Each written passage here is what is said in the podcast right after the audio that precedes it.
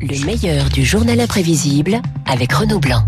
Pendant le gros plan ce matin sur un des monuments les plus célèbres d'Angleterre, je ne parle pas des châteaux de la famille royale, mais du Royal Albert Hall, une salle de concert mythique qui fête aujourd'hui ses 150 ans. C'est le thème de votre journal imprévisible et vous avez bien raison car les plus grands musiciens du monde y sont passés.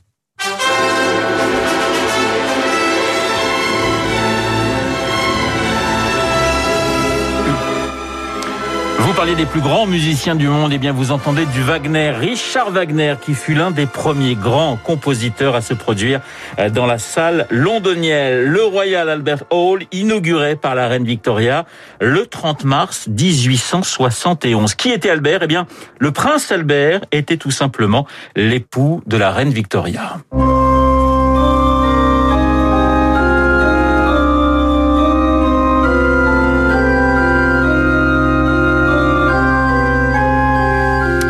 Petit extrait de Faust de Charles Gounod. Pour ses représentations londoniennes en 1871, l'organiste n'était autre que Camille Saint-Saëns. Le problème, Guillaume, c'était l'acoustique de la salle. Petit extrait euh, de la symphonie du Nouveau Monde de Dvorak, comme si vous étiez au Royal Albert Hall à la fin du 19e siècle.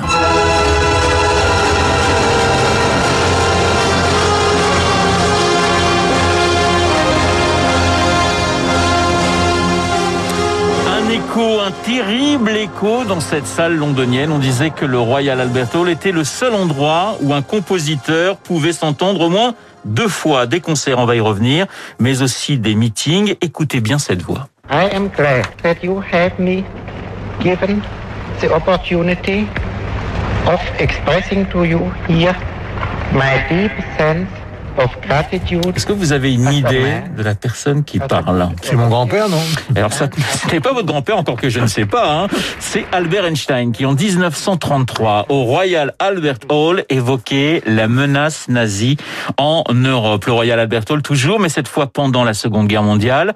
La France libre se réunit dans cette salle pour écouter son chef.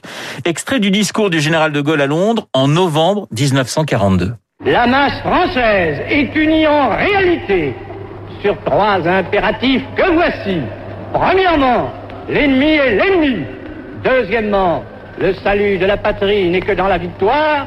Troisièmement, c'est dans la France combattante que toute la France doit se rassembler. Alors après la guerre, le Royal Albert Hall redevient une grande salle de concert, du classique bien sûr, mais pas seulement.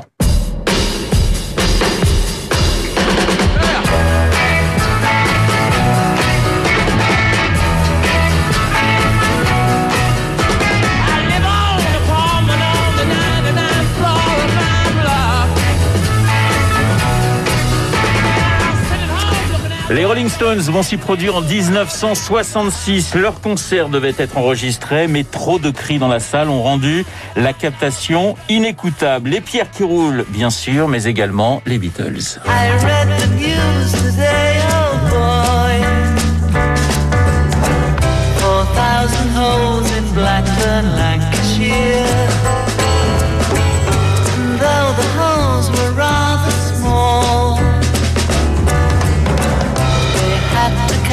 alcohol.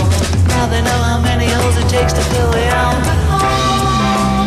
Extrait, extrait de A Day in My Life, Lennon qui évoque hein, dans ce passage le Royal Albert Hall dans cette chanson. Effectivement, Guillaume se produiront dans cette salle également les Pink Floyd, Led Zeppelin, Jimi Hendrix ou encore Frank Sinatra pour ne citer que. Et nos petits Frenchies, me direz-vous, eh bien, c'est Jacques Brel qui fut le premier chanteur francophone à s'y produire en 1966. Johnny y a chanté, Jean-Michel Jarre, Claude François, Patricia Cass, Francis Cabrel, également, sans oublier Charles Aznavour, plusieurs concerts dans cette salle mythique, Aznavour qui pouvait chanter en anglais.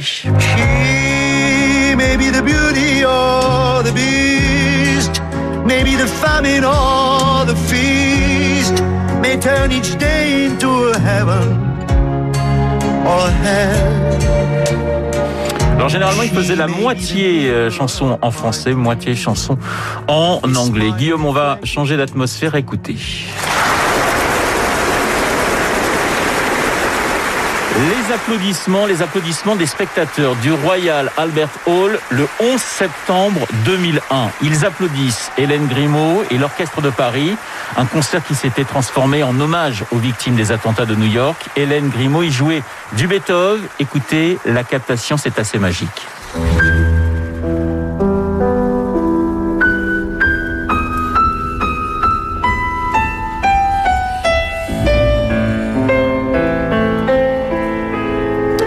Hélène Grimaud au Royal Albert Hall. Le Royal Albert Hall, le thème de ce journal imprévisible diffusé le 30 mars dernier. Il est 7h55 sur Radio Classique.